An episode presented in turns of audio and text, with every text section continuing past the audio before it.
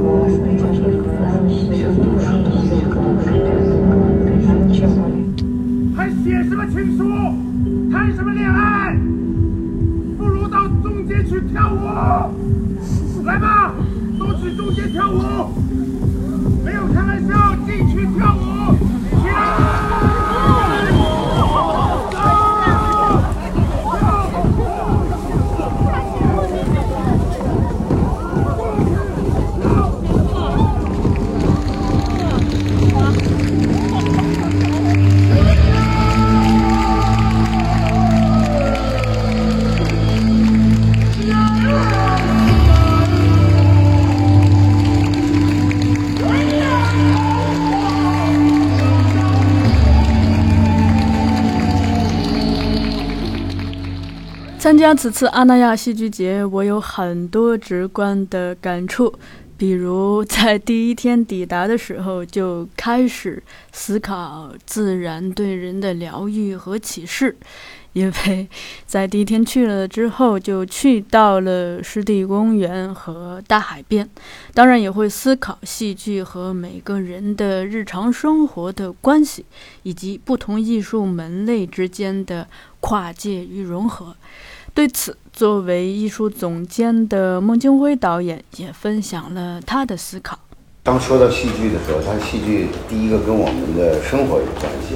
跟我们的生活有直接的一个一个一个一个关系。另外一个，就是这戏剧是反映我们这个时代的，是一个最敏感的一个一个一个镜子。它同时也是综合的运用了各个艺术的手段来来凸显自己的。所以在现在这种这个全球化呀、网络化呀、各种哲学思潮啊，还有各种乱七八糟的这种这种。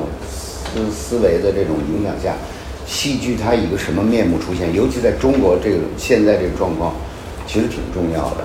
那在在在在当今的这个这个戏剧这个版图里边，有各种各样的戏剧，有那那那有那个特别的那个商业的，还有那个特别的那个就是就是怎么说呢？就是那种威权控制下的一种新的一种呃这一种新的声音。还有各种各样不同的，还有网络上的，你你不知道从哪儿发出来的各种各样的声音，这样的这种有的是传媒时代的这种路径带来的，有的是说这个时代的整体的哲学变化，呃，就人的思想的变化带来的，有的时候是自身我们中国当代戏剧的往前发展的这种怎么说，就是它它到了一个新的阶段了。它必须要突破，这时候出现。那现在整个来讲，我觉着面对戏剧，可能艺术家、观众，还有我们的创作者，还有我们的各个媒介，可能都要给出自己的。那我觉着艺术工作者给出的答案就是努力的多做一些，就是属于这个时代的、属于自己的作品来做这样的一个戏。改变是重要的，呃，更新也是重要的。我觉着其他的东西要留给时间，慢慢的、慢慢的走。我觉得戏剧最应该保持的，实际上是它的勇敢和它的真诚，因为呃，勇敢是是是一个是动力，然后也是一个自我的一个评判标准。这里边包括形式的创新，包括内在灵魂的这种新的确认，包括对世界的、对整个世界的一个一个反问，这所有的东西都在这里边。真诚是自我的一个提升，呃，我觉得特别重要，这两个特别重要。我觉着，呃，戏剧。说是能改变人，我觉着这是一个太狂妄的一个论断。我觉着可能，呃，戏剧能让你变得更加的善良，戏剧让你变得更勇敢，戏剧让你变得更加的诚恳。我觉得这已经足够了。你看完这个戏，然后你就知道美蒂亚、哈姆雷特，啊，安提戈涅。茶馆这里边的人物，他们对社会的这种判断，对自我的这种拷问，和对所有的这些事情的这些就是疑问，他们的追寻，他们的探索，他们的犹豫彷徨，我觉得到最后都到我们自己身上了。这都是这种怀疑，这种对真理的向往，对生活的热切的这种盼望。这这这这这是人类的好品质啊，太好了！如果戏剧能给这些东西带来一种真诚的感动，我觉得够了，戏剧就够了。嗯，而且戏剧特别来劲，它可以假借着音乐、舞蹈、多媒体，所有东西都是我们用来跟观众对话的这种这种交流的这种媒介，多棒啊！它就是各各个戏剧节呢，确实是都都不一样。比如北京青年戏剧节呢，就是比较青年，呃，比较的，就是挺挺挺有挺有那种青年人的魂不吝的那个劲儿的。你在这里边。我们已经举办了十四年了，今年第十四年了，几乎甚至说，当你看到一个比较比较特别成熟的作品的时候，你很惊讶，那里边的都是一些一些年轻人的特别突然的，或者说一个他特别那个肆意妄为的一些一些点子，然后他们的做的东西并不成熟，但是你可以看到这里边有很多原创力的东西。在这里边，你你能感觉到一种扑面而来的一种狂放，一种一种肆意渲染和他们自己内心的一种那个创作的那种，就是那个喷涌和那种和动荡。你能感到一个艺术家，你甚至能触摸到艺术家他自己的那种跳动的那种心，你能感觉到。而乌镇戏剧节呢又不一样，乌镇戏剧节强调的是当代性、学术性和专业性。相对来讲，在那样一个美丽的一个呃江南的一个水乡，它更沉稳一些，更加的嗯呃明朗，更加的，就是坦然的一种那样的一种那个那个那个那个速度和那个力度，跟阿那亚戏剧又不一样。阿那亚戏剧节就是一个多元的、年轻的，大家都过来。所以各个戏剧节都不一样，但是有一点，戏剧有戏剧的美学，就是这个美学实际上是跟艺术总监和艺术总监所就就所领导的这种这种艺术团队委员会都合在一起的。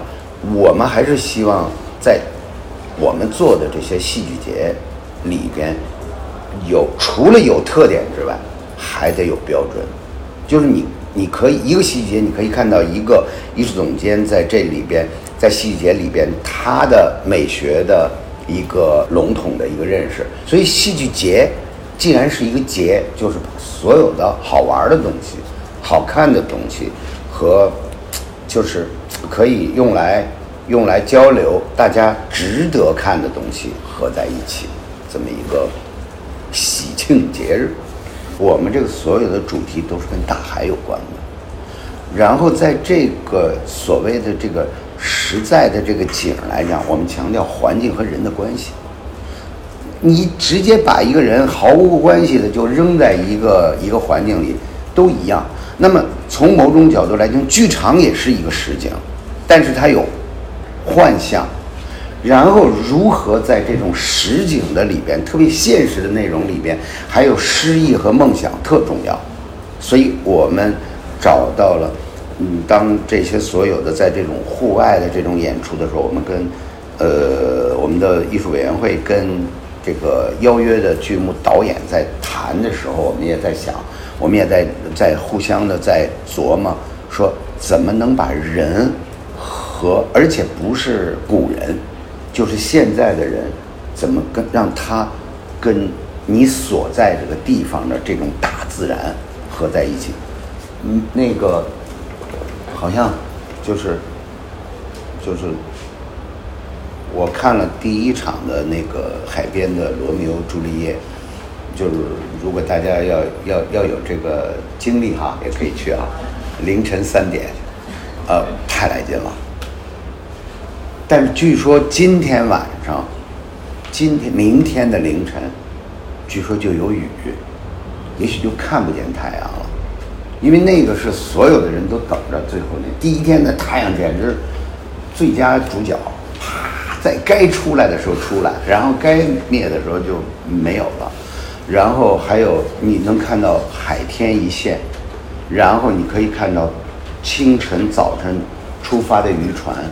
你可以看到所有的演员穿着白衣服，甚至有的演员带着翅膀在远处走。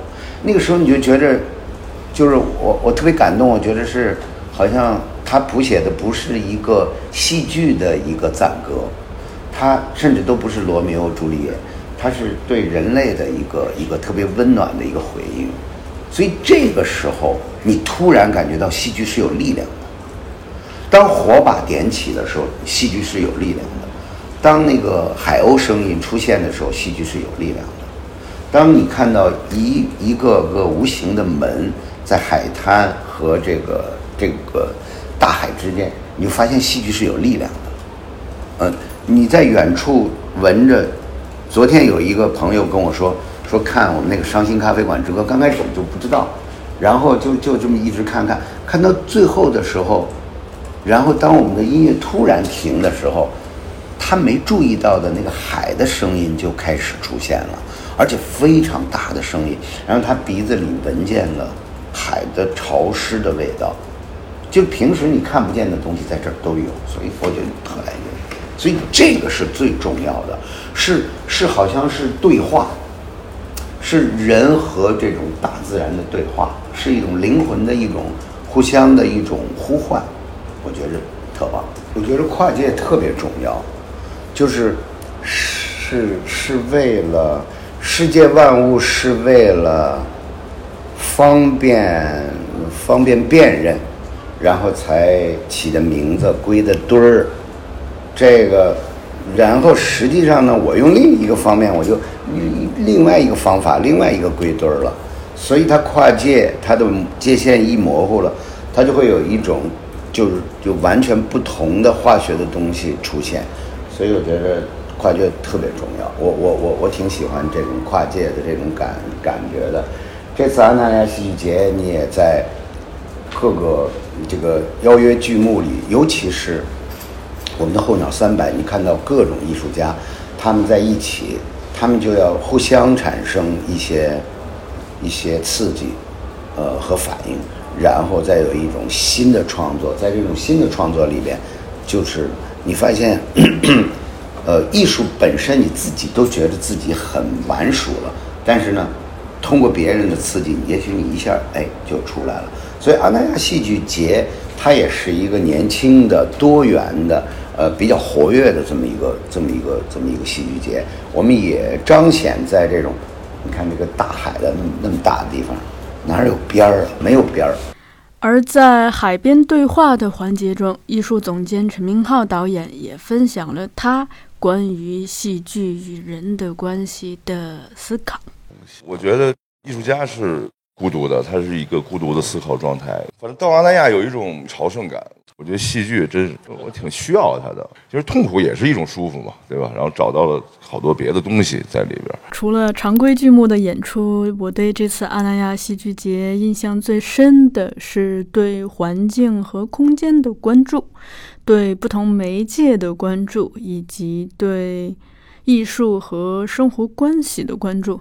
其实就是如何将艺术融入生活嘛。从第一天走进阿那亚开始，我首先是留意到了由刘畅和朱砂发起的“候鸟三百”项目。那这个项目是由三百位艺术家用三百个小时在海边一起生活和创作。呃，大家主要住在这个海边沙滩上的帐篷里。在海边和湿地两个地方创作和演出，他们之间也会有这个交互的关系，比如说共同的创作、共同的商量，所以很新鲜也很壮观。呃，用我的朋友的词儿说，叫非常的野蛮生长。同时，像陈明昊导演的《海边的罗密欧与朱丽叶》。以及杨婷导演的《万能机器人》都发生在海边剧场。这海边剧场顾名思义就是大海边的一个露天剧场，其实就是在海边的沙滩上搭了一个舞台。那演员背靠着大海演出，观众则可以面对着大海去一边看戏，也一边看海。听浪，看日落日出，那环境特色是非常的鲜明。这种体验其实是换到其他任何一个剧场所无法比拟的。所以，当后边有朋友陆续的抵达阿那亚的时候，我也会推荐他们去看，去多看看这种有阿那亚特色、环境是无可取代的这些演出现场。所以，比如说像这个沙丘剧场、马场，以及位于孤独图书馆墙外的这个孤独外剧场，其实也属于我刚刚提到的这种环境特色非常鲜明的演出现场。那同时，我也在刚去戏剧节大本营的时候，就发现了由陈明昊导演发起的戏剧房子。这个项目是邀请十四位来自音乐、舞蹈、戏剧、绘画、文学等不同领域的嘉宾，和建筑师梁琛一起，根据十五部经典剧目，然后用不同的材料去设计不同的风格的戏剧房子。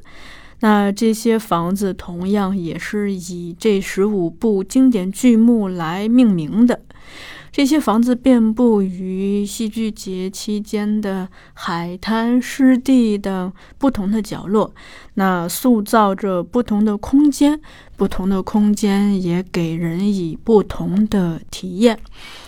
观众可以拿着这个免费的地图去到不同的戏剧房子去参观、去打卡，因为每一个房子外面会挂一个戳儿。我们可以在那里盖戳去搜集，当搜集齐十五个这个戳，也可以换得一定的奖品。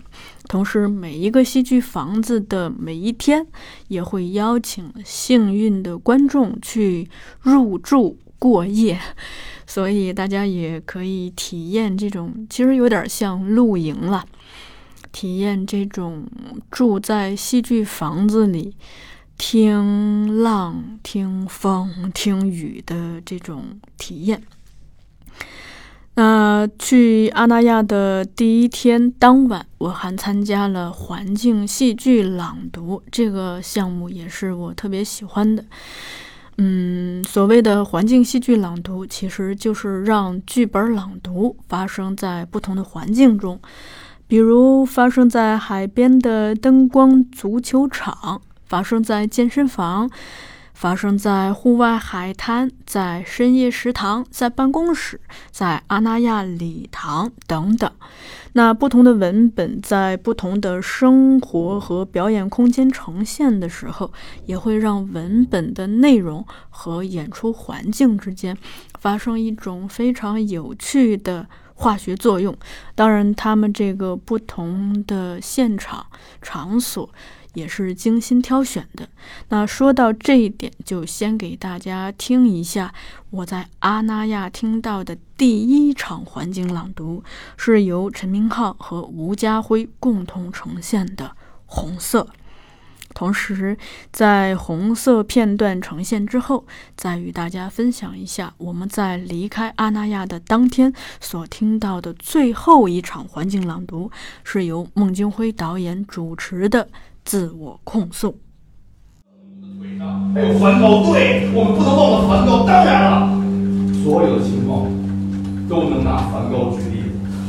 他无处不在，象征着一切的事物。梵高，一个被孤独的殉道者，你马上把这些还原成了、变异成为了你心目中的幼稚的那些符号。你侮辱了他，你与他们争论可以，你与他们交战平常。你别以为你理解了他们，你别以为你把握了他们，他们远非你所想象。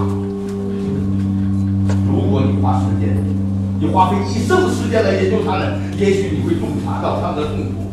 但在那之前，请允许他们在静默中伟大吧。罗斯科回到中央的画作前，凝视着他，静默。寂静。是如此的准确，他似乎对我视而不见。我在打扫卫生，然后停下来，看着自己那幅用牛皮纸包裹的画作，然后我又看了看他。我拿起我的画，轻轻的出去了。没有咖啡了，我要不要出门买一点？去。我呢？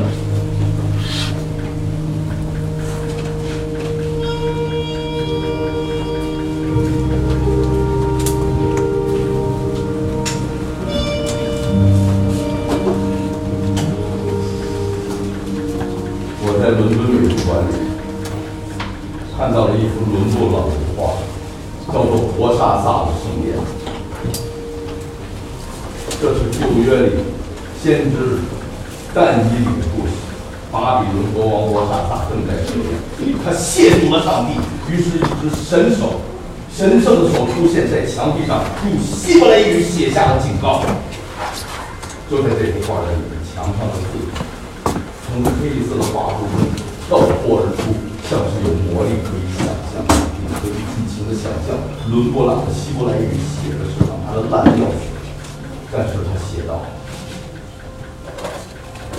你已被天平衡量，称出了你的卑劣无能。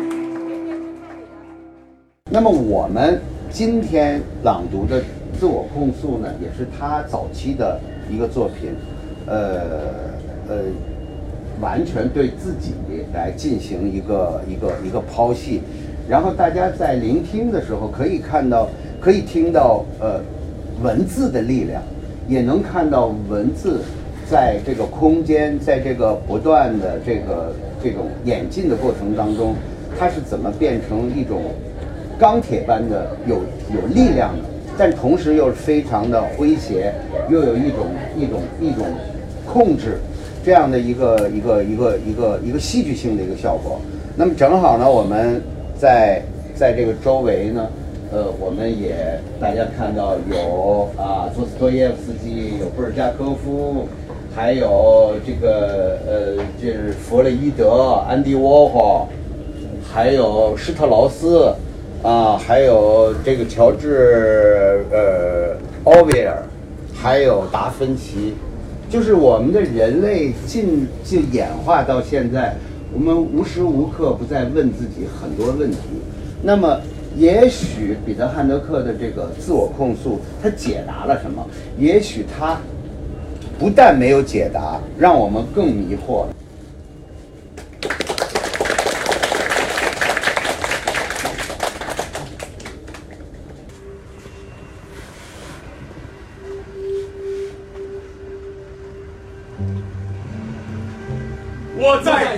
拍手赞同的地方，通过拍手赞同表明自己的态度；我在表示厌恶不合时宜的时间，通过厌恶表明了自己的态度；我在不允许表示厌恶和拍手赞同的地点和时间，通过表示厌恶和拍手赞同表明了自己的态度。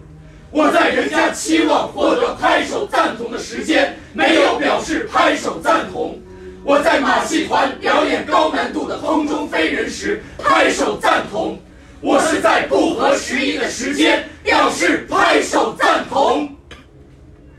我表明了，我在自己每个表明的态度中都表明了。我在自己表明的每个态度中，都表明了履行或者漠视规则。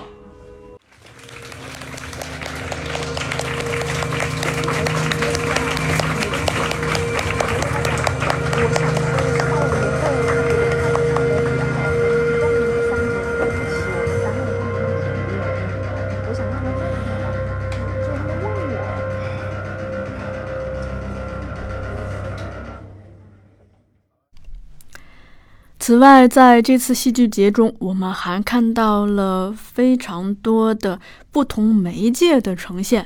比如说，每天晚上几乎都有 DDC 的音乐 live，有影像和多媒体的展览，有美好的书，有很多建筑与装置艺术，有舞蹈与绘画，还有关于衣服的工作坊。那。这样数下来，音乐、影像，这影像也包括电影哈，也包括那种戏剧影像，包括多媒体，有书、有建筑、有装置、有舞蹈、有绘画、有服装，所以这个艺术的范畴就更加的多元，也让戏剧节真的像大海一样，有了一种海纳百川的气度。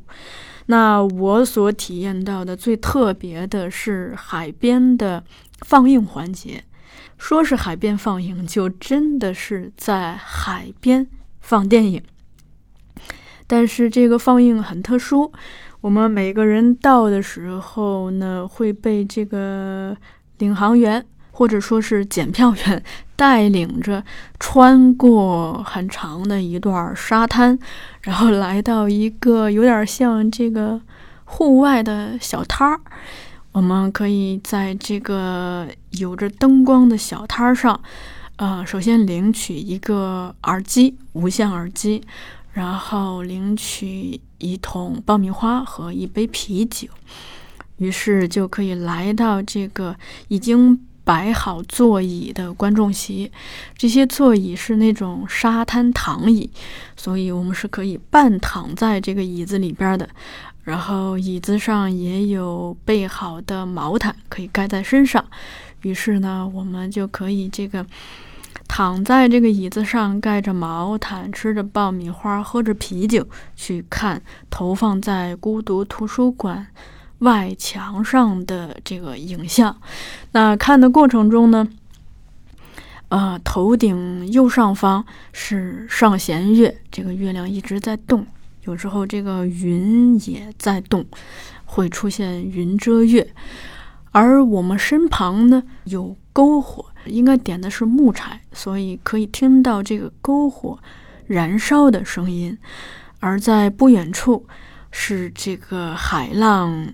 一浪又一浪的这个拍打声，而且晚上的海浪跟白天不太一样，它这个会更凶猛一些，所以浪声、风声都很大。而在我们刚才领取耳机和啤酒的那个摊儿上，又不时的会传递出一些这个酒瓶撞击的声音，所以整个体验非常的天人合一。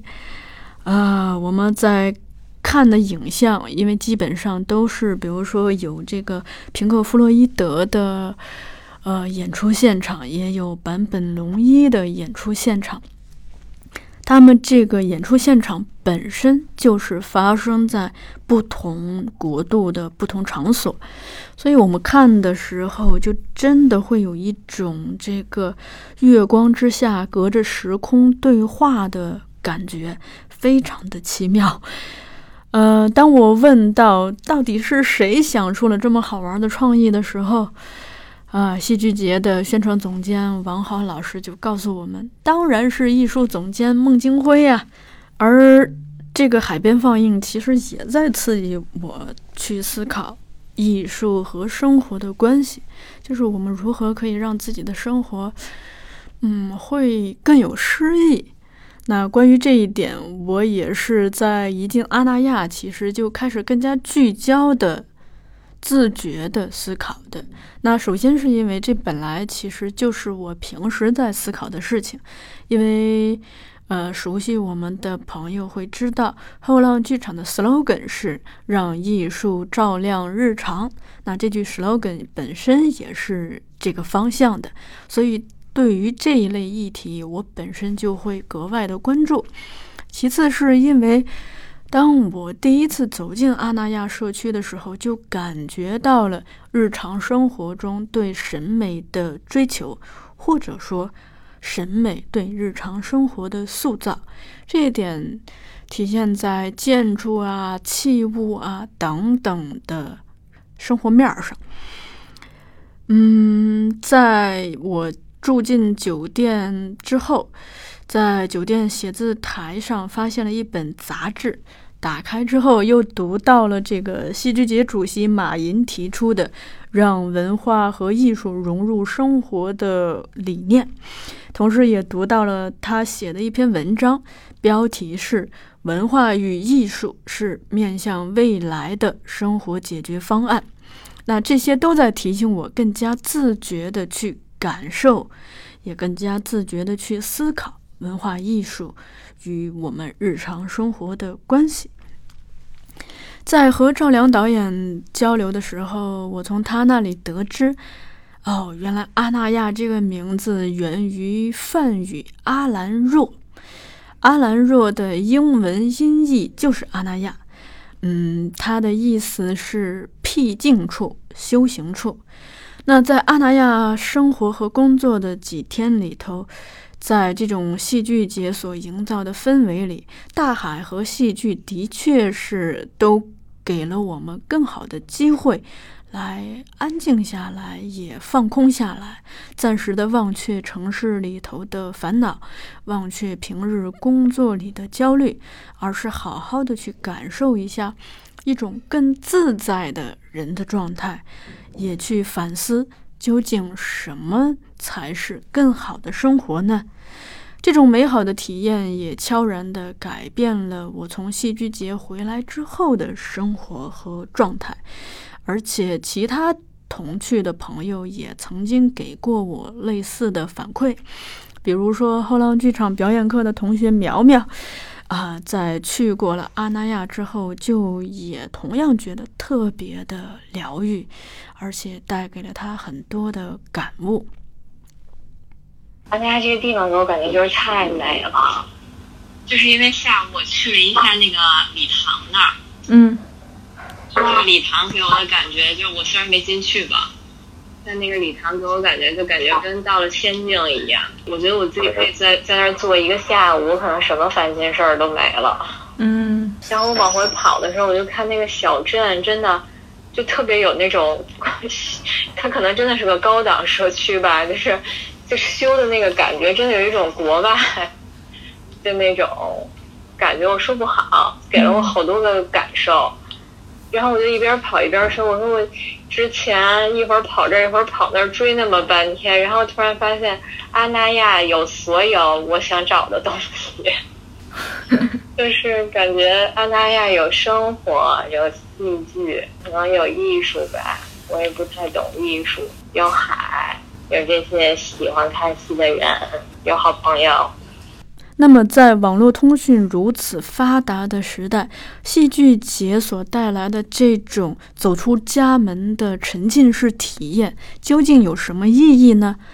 我们这么不舍得离开阿那亚，甚至身边有朋友反馈说，从阿那亚回来之后会有这个节后综合征。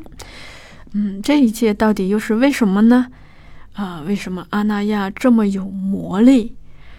所以我也会在想，阿那亚戏剧节所带来的这种美好的体验，到底它应该是我们生活本来的样子呢，还是说其实我们只是体验了一场被设计好了的幻觉呢？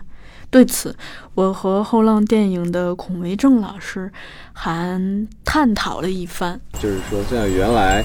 嗯，没有这么多短视频的时候，也没有那么多什么视频的时候，还没看过 YouTube 的时候，啊，就觉得什么东西都是特别的新鲜，然后就觉得这个资讯特别的多，你可以学到好多东西。但是现在很多的都是以这种推送啊什么这种方式，然后我就我个人感觉啊，就是好像就越来越闭塞了。我那种往外去探索这个世界，我想知道点我不知道的东西的机会，好像。看起来挺多的啊，嗯，但是其实不太多。我有一种这种挺挺封闭的这种信息封闭的这种感觉。你觉得呢？我们现在生活在这种短平快的这种视频的时代，我们是活得封闭了呢，还是眼光更开阔了？首先吧，其实昨天下午那个戏叫《一亿亿字节》，就讲了这个事儿。就是看似我们在手机上可以关注美国大选，也可以关注非洲或者是任何一个想关注的地方，但实际上我们一直在一个封闭的盒子里。他昨天用了一个透明的、全封闭的方盒子，把那个主人公放在里头。我觉得讲的就是这个事儿。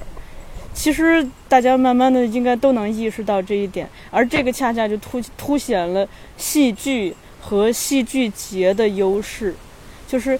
因为你对着这个吧，你其实还是自己单方面的对着这个东西。他再说是可以发弹幕互动什么的，但你的房间里只有你一个人。可是我们不管是走进剧场，还是来到戏剧节，比如说咱们现在这个，他除了看戏，见到这么多认识的、不认识的人，就这种这种跟环境的这种亲密的结合。我第一次来咱们这个现在身处的这个湿地，包括这儿，我就一个感觉，我不想看手机。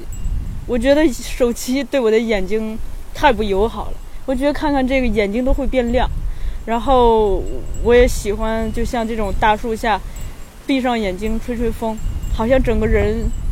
苏醒还是还是复活还是觉醒，就是会有那种感觉。所以就是说，我们在这儿会有一种从那个玻璃盒子里走出来是的感觉。嗯，而且这个风一吹吧，特别容易让人就是先是放空，其实我昨天还在想这个事情。我以前就是我很少有那个就是跟我的工作隔离的感觉，就哪怕我在一个呃中国最南方的一个山上，我在高空的缆车上坐着，但是只要这个手机在身上，我就觉得老板随时会找我，或者是其他客户什么的。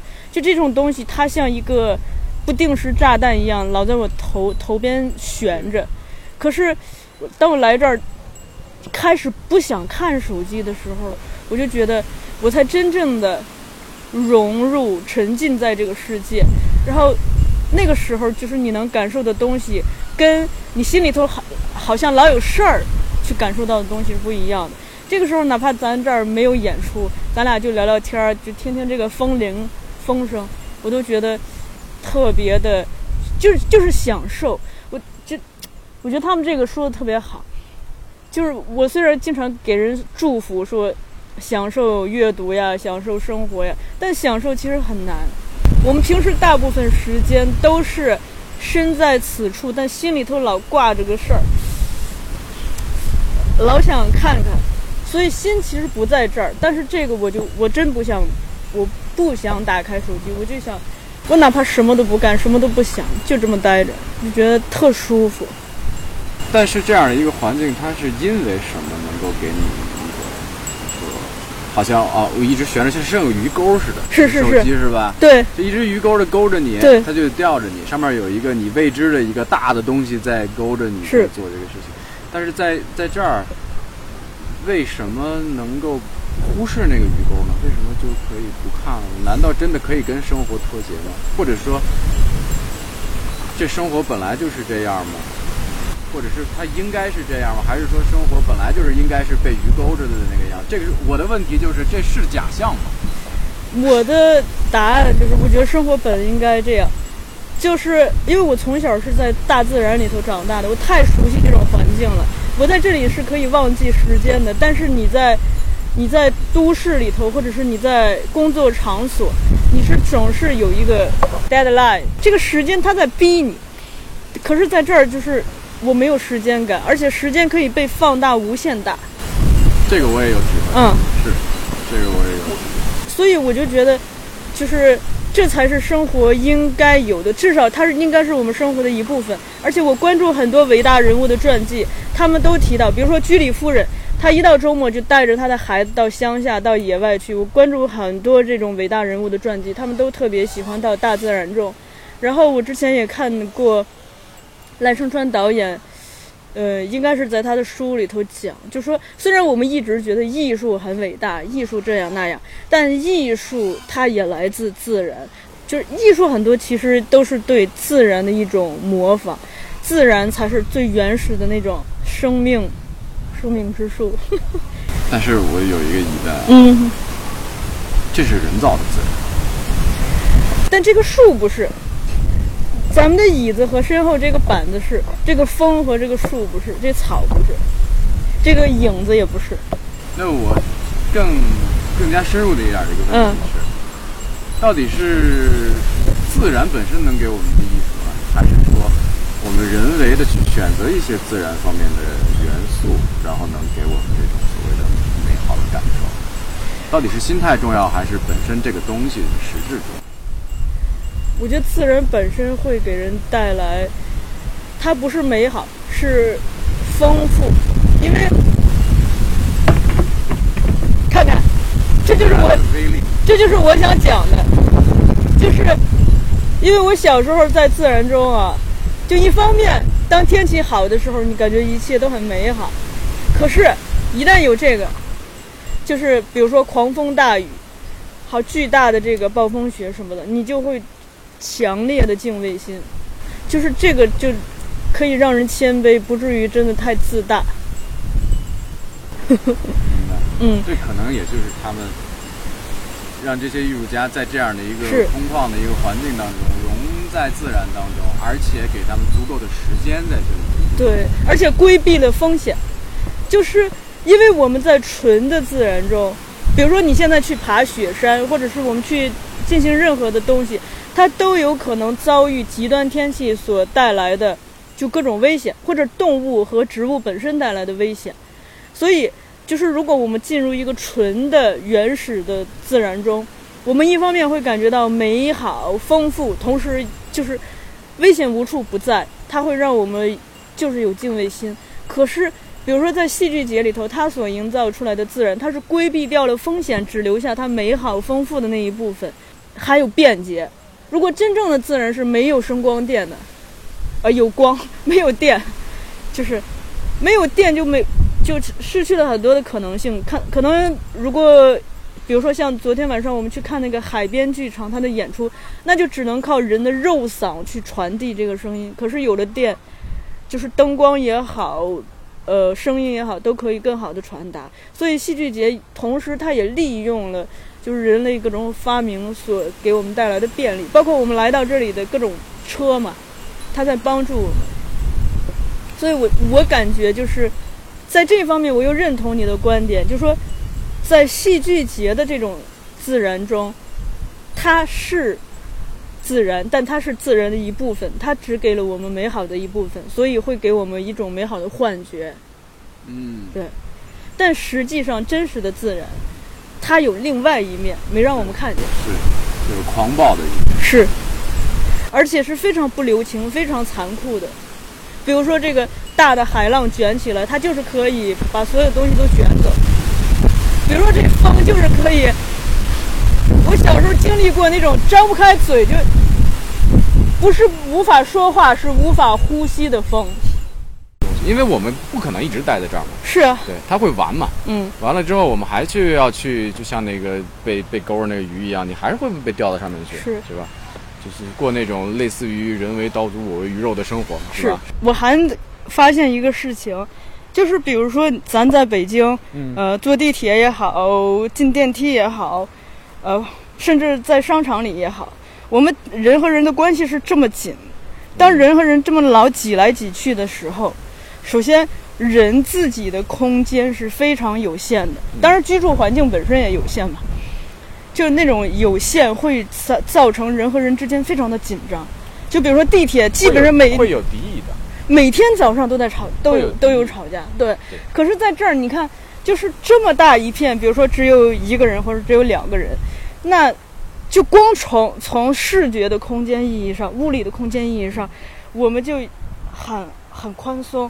所以人那种敌意好像就自然消退，产生了一种想想交流的这种感觉。因为太孤独了，对，孤独。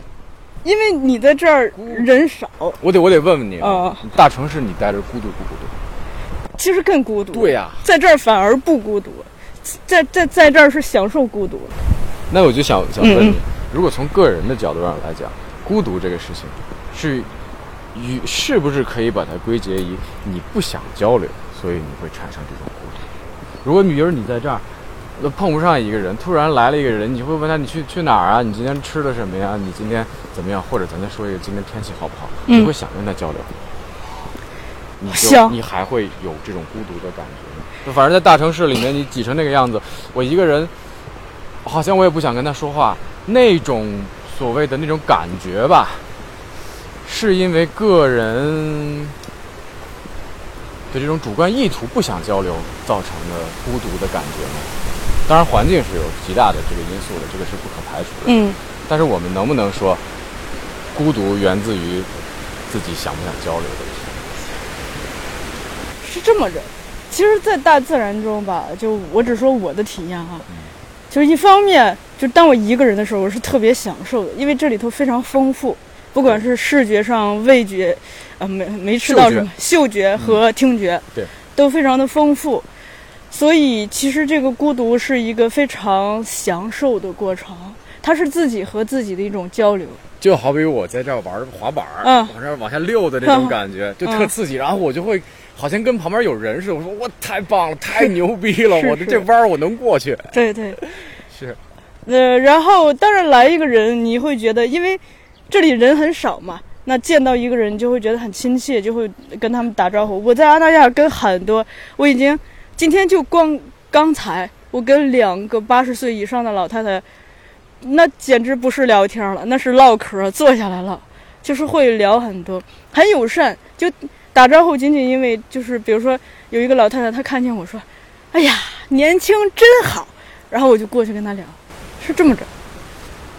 我你说这句话就让我记起来，原来在外国上学的时候，真有那种就根本走不了路，然后被人推着那种窝到一块儿的老太太，然后就跟我说一句话，我就一直记得：“I wish I were young like you。”嗯，然后确实我能能体会到她的那种感觉，那种、嗯那种感觉就是，其他那些事儿真不重要，这时间过去了，这个事儿好像太重要了。